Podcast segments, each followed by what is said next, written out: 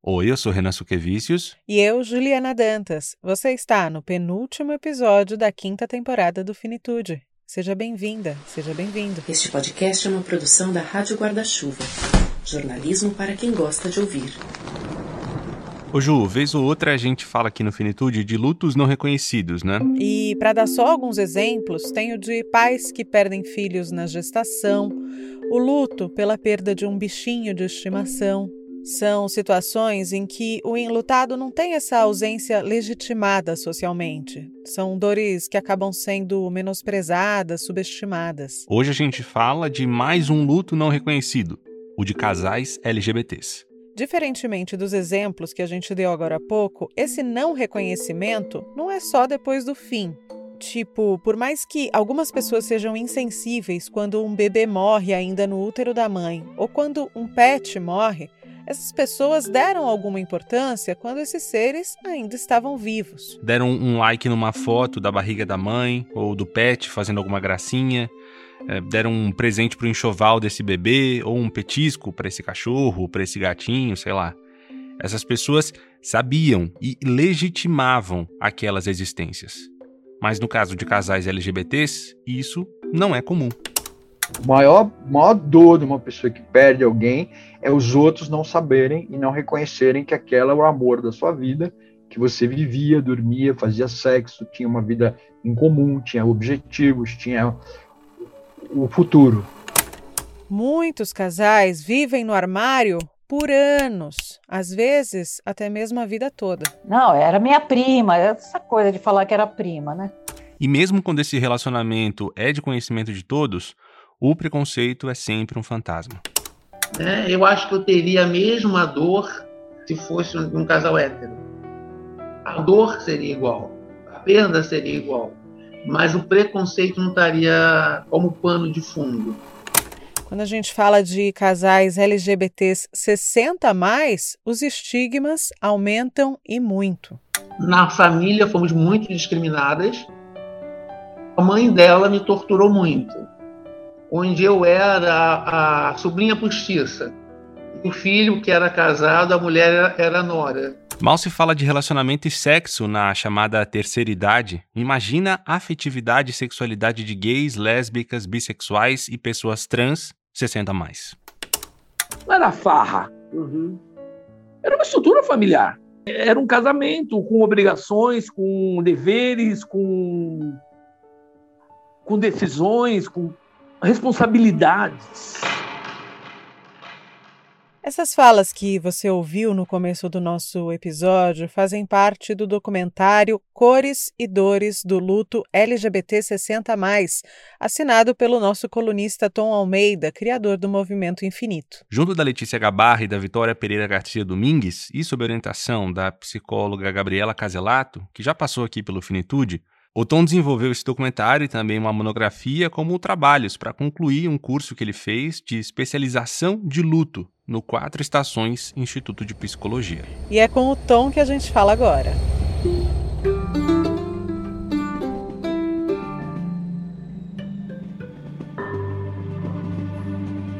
Oi, Tom, tudo bem? Oi, Renan. Oi, Ju, como estão? Oi, Tom. Bem, você? Muito bem. Bom, queria primeiro te parabenizar pelo documentário, pelo trabalho, muito bonito, muito sensível.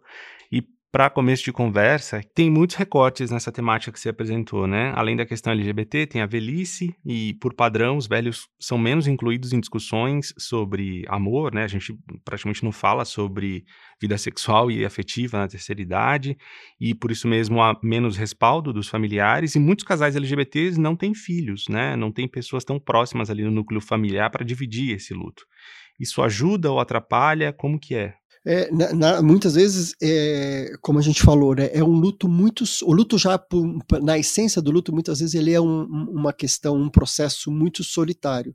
E na questão do LGBT, ele é ainda mais solitário. Então, isso atrapalha, isso torna o processo muito mais complexo. E outras questões também que existem, por exemplo, nas questões legais.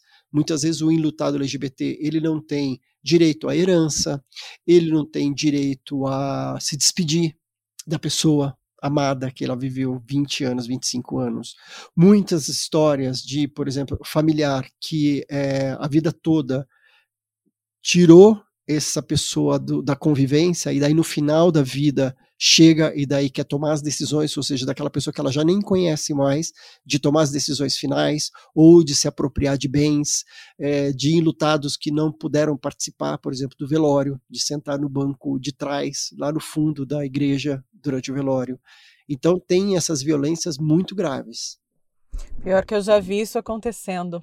Um casal de amigas minhas, eu lembro claramente, era uma família mais tradicional, o pai até conhecido né, do, do público, e eu lembro de ter procurado nas imagens a minha amiga sentada ao lado da esposa dela e não estava, né? E com certeza se fosse um homem ali, estaria. E eu tenho uma experiência contrária a essa, de um, uma pessoa que é, numa situação de uma pessoa que sempre esteve, talvez, num armário, assim, ou numa identidade LGBT não muito declarada, né? tem um, pacto de silêncio muitas vezes nas famílias, né? As pessoas sabem nesse relacionamento e tudo mais e simplesmente optam por não tocar nesse assunto, por não falar, né? É, e, e numa, numa situação de, de luto, assim, as pessoas que apareceram em volta eram os amigos dessa pessoa e que são todos LGBTs, em sua maior parte. E ali, naquele momento, naquela dor, é, tudo aquilo apareceu, né? Porque aqueles, aquele, aquela era a rede de apoio daquela pessoa, né? Aqueles amigos LGBTs fora daquele padrão que se espera é, para uma pessoa, né? Um, aquele padrão heteronormativo. Então foi apesar daquele momento de tristeza que aquelas pessoas estavam, foi interessante ver isso. E, e, no documentário, é, acho que é interessante, me fez lembrar, no documentário, uma das personagens é, que, que falava, viveu durante 25 anos com a, com a parceira, e daí morava numa cidade pequena, ela falava que eles, elas nunca se assumiram oficialmente, elas diziam que eram primas. Mas aí, depois que a parceira dela faleceu, as pessoas chegaram e falaram. E para ela foi uma grande surpresa. Ela falou assim: todo mundo sabia, menos eu sabia que todos eles sabiam. Então aquilo veio como um abraço. Por quê? Porque eles reconheceram esse luto. Eles reconheceram a dor dela. Então, assim, ela não esperava que isso fosse acontecer, e aconteceu. Ou seja, então ela já estava sofrendo, tipo, eu não vou poder contar com alguém, com ninguém. E de repente ela pôde contar. Então veio como um bálsamo, assim, sabe, naquela dor e que foi bastante bonito, assim. Ela contando, e legitimaram essa, legitimaram. esse casal, né? Mesmo nesse momento em que teoricamente esse casal acabou, uhum. foi legitimado, pelo menos nesse, nesse momento. Né? Exatamente. Ô, Tom, na comunidade LGBT tem uma liberdade um pouco maior para relações que a gente não encaixa aí nesse padrão, tal padrão heteronormativo que eu tinha falado, né? São relações que às vezes incluem mais do que duas pessoas, é, casais que têm relacionamentos abertos, que têm outras dinâmicas, né? São mais livres para criar outras dinâmicas. Essas histórias é, que vocês ouviram eram todos esses casais ditos é, tradicionais, né? Dessas relações monogâmicas. Como é que foi isso? Como é que foi essa, essa triagem? Uhum. É, nesse recorte, porque na verdade eu, eu, preciso ser bem honesto que foi difícil a gente achar esse perfil de LGBT é, 60 mais, né? Enlutado. É, que, que estivesse disposto a se expor, né? É, até apareceram outras pessoas mais jovens, mas a gente tinha esse filtro de ser uns 60 a mais. É, e a gente acabou encontrando a maior parte super casamento num formato extremamente tradicional, de muitos anos de relacionamento, extremamente tradicional. Então, é neste perfil que surgiu, foi, foi neste formato, bem tradicional. Uhum. E vocês chegaram a saber como é que eles estão hoje, se eles têm novos relacionamentos? É, tem diferentes perfis, a gente acompanhou, né? Então a gente fez as entrevistas, então o processo foi bem intenso, assim, a gente, com cada um deles, a gente teve uma entrevista de uma hora e meia, duas horas, é, com esses cinco convidados. Depois tudo isso foi editado, a gente chegou nesse documentário de 20 e poucos minutos, mas no primeiro corte do documentário a gente mandou para eles, para eles se ouvirem, para eles ouvirem os outros, para entender o quão confortável eles estavam, porque é, a gente tomou o maior cuidado para que isso não deflagrasse nada, né? Que realmente não fosse um processo que iria é, é, atrapalhar o processo do luto deles. Tinha alguns lutados mais recentes, outros há mais tempo. Então eles viram esse primeiro recorte, o quanto eles estavam dispostos a se expor, se estavam tranquilos com aquilo. Então eles viram esse primeiro. Daí depois a gente marcou uma sessão só com eles, antes de expor, a gente fez a apresentação dentro do grupo né, de trabalho, depois a gente fez uma sessão só com eles, e depois a gente fez uma, uma, uma apresentação mais pública, é, tinham quase 100 pessoas que assistiram e eles estavam presentes. Então foi bem bonito, assim, a gente tomou um cuidado, a gente, eles foram acompanhando e eu percebi é, aqueles que estavam mais frágeis, conforme foi acontecendo, acho que tem o processo de se ouvir e ouvir o outro, vai tendo um processo de cura bastante importante, né? É, então hoje é, eu acho que nenhum deles está em um novo relacionamento, é, mesmo já tendo lutado mais tempo, já tiveram outros relacionamentos, mas o processo foi interessante. Mas tem uma personagem que ela pediu para não se expor, tanto por uma questão é, burocrática, que existe um processo aí por causa de herança acontecendo, mas também o quão confortável ela estava é, de se expor. E eu acho que também foi importante isso, mostrar para as pessoas que é isso que pode acontecer. Você pode viver um luto que você não pode se expor por questões legais. Então a gente que levou o documentário para esse caminho também de ser um manifesto é, de que as pessoas também tirem os seus lutos do armário. Né, a associação do seu luto, para que vivam, para que ele seja legitimado. É curioso, né? Porque no jornalismo, quem geralmente fala com a gente sem se expor, ou é porque cometeu um crime, ou porque se sente ameaçado. E o luto, em nenhuma medida, deveria é, deixar a pessoa se sentindo desse jeito. Né? Exatamente. Então, agora fazendo um exercício de imaginação, hum. você acha que a população LGBTQIA, que hoje está com 20, 30, 40, 50 anos, vai chegar com mais liberdade à velhice? Você acha que as histórias podem começar a ser diferentes nesse sentido, é, dentro desse recorte do, do seu documentário? Ah, eu tenho quase certeza que sim, Ju. Isso me alegra, assim, o coração, de que isso mude. É, e já está mudando. Eu acho que as pessoas estão, né, é, na mídia, tem muito mais exposição das pessoas falarem muito mais. Apesar de um outro lado ser extremamente conservador, mas eu acho que tem um trabalho aí de resistência muito forte, muito importante. Então, eu acredito que sim. E, de novo, né, no final, a gente quis finalizar meio que um, como um manifesto, assim, de que as pessoas saiam, e principalmente que elas reflitam quem está numa relação de longo prazo, mas não uma relação assumida, para que comece a considerar essa parte é, de herança, essa parte de autonomia, que tem as conversas feitas, para que elas não vivam isso, porque isso pode vir a acontecer. Então, eu tenho uma esperança muito forte de que isso mude radicalmente. Só para já adiantar aí para os ouvintes que vão querer ver, o documentário ainda não está disponível, tá aí se inscrevendo em festivais, né, Tom?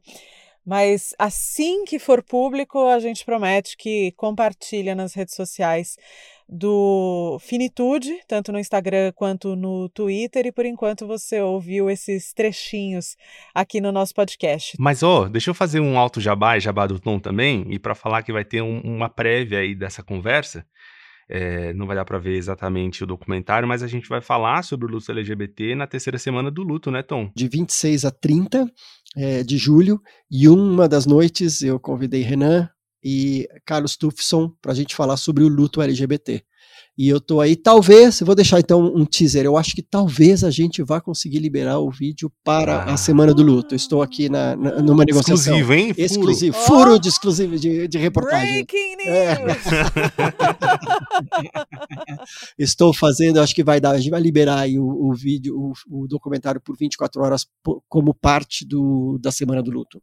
Olha só. Maravilha, vai de 26 até o dia 30 de julho, sempre a partir das 19 horas no YouTube, é de graça e essa mesa especificamente, o Luta LGBT, vai ser no dia 29, quinta-feira, às 7 da noite, e a gente espera vocês lá. Isso, inscrições no infinito.etc. Tom Almeida, criador do Movimento Infinito, que promove conversas sinceras sobre o viver e o morrer, que o nosso ouvinte encontra no Instagram infinito.etc. Tom, muito obrigada. Parabéns pelo seu trabalho mais uma vez. Fiquei extremamente emocionada. Até mês que vem. Até. Muito obrigado. Obrigado por vocês darem espaço para eu falar sobre esse trabalho e que eu tenho o maior orgulho de ter feito com a Letícia, com a Vitória e a orientação da Gabriela. Obrigadão. Beijos. O Finitude é uma produção da Rádio Guarda-Chuva, a primeira rede brasileira de podcasts exclusivamente jornalísticos.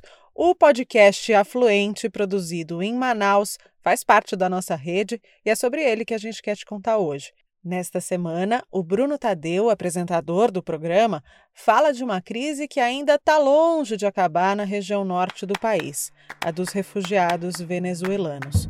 Quando terminar aqui, dá um play lá Finitude é produzido inteiramente por mim, Renan Suquevicius, e pela Juliana Dantas. A gente faz todo o processo de cabo a rabo, da apuração até o último clique, antes de tudo chegar até você.